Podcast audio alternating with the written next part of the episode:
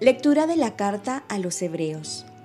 Hermanos, Melquisedec, que era rey de Salem, sacerdote del Dios Altísimo, salió al encuentro de Abraham cuando éste regresaba de derrotar a los reyes.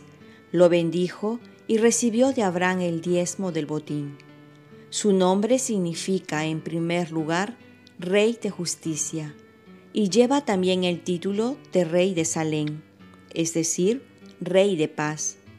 De él no se menciona ni padre ni madre, ni genealogía, ni comienzo ni fin de su vida.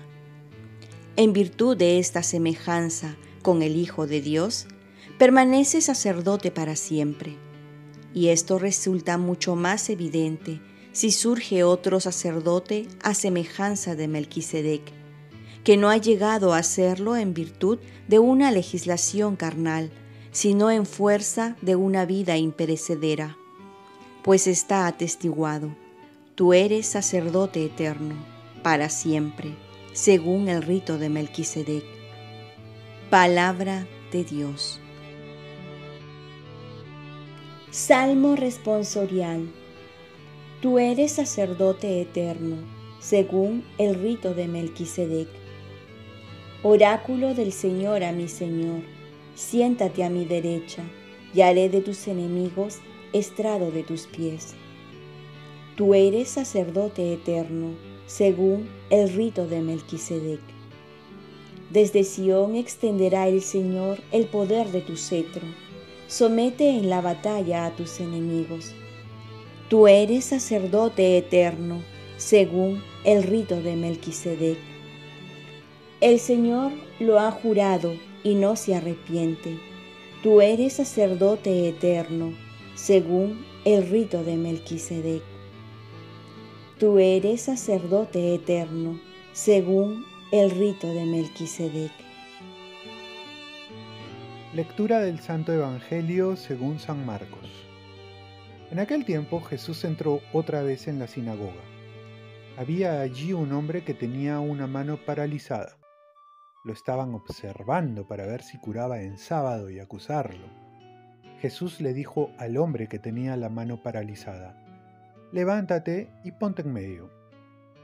Y a ellos les preguntó, ¿está permitido en sábado hacer el bien o hacer el mal? ¿Salvar una vida o dejarla morir? Ellos se quedaron callados. Entonces, mirándolos con ira, apenado por la dureza de su corazón, dijo al hombre, extiende la mano. El hombre la extendió y la mano quedó restablecida.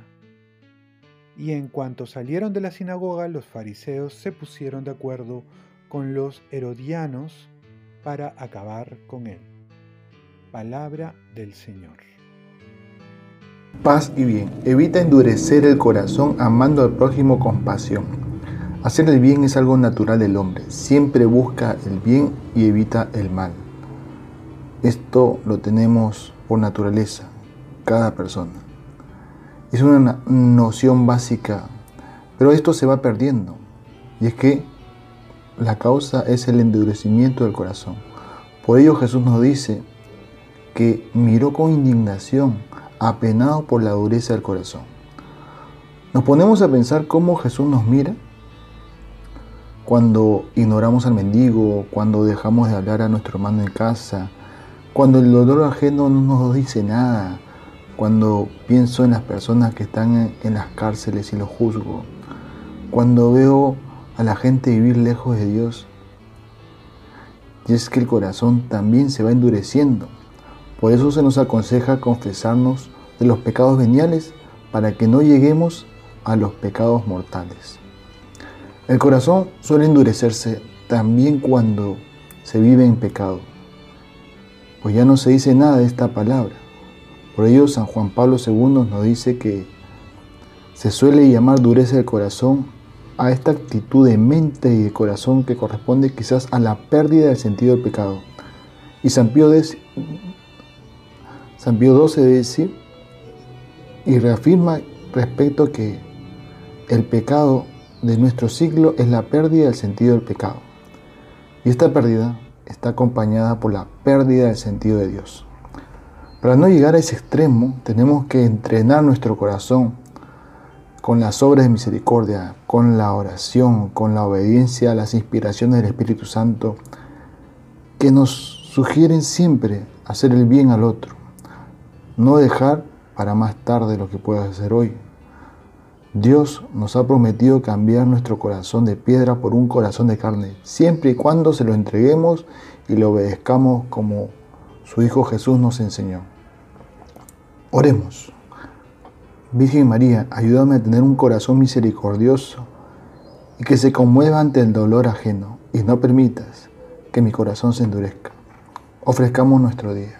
Dios Padre nuestro, yo te ofrezco toda mi jornada, mis oraciones, pensamientos, afectos, deseos, palabras, obras, alegrías y sufrimiento, en unión con el corazón de tu Hijo Jesucristo, que sigue ofreciéndose a ti en la Eucaristía para la salvación del mundo. Que el Espíritu Santo que guió a Jesús sea mi guía y mi fuerza en este día, para ser testigo de tu amor. Con María, la Madre del Señor y de la Iglesia, te pido por las intenciones del Papa. Con San José Obrero, te encomiendo mi trabajo y mis actividades de hoy, para que se haga en mí tu voluntad. Y la bendición de Dios Todopoderoso, Padre, Hijo y Espíritu Santo, descienda sobre ti. Cuenta con mis oraciones que yo cuento con las tuyas y que tengas un santo día.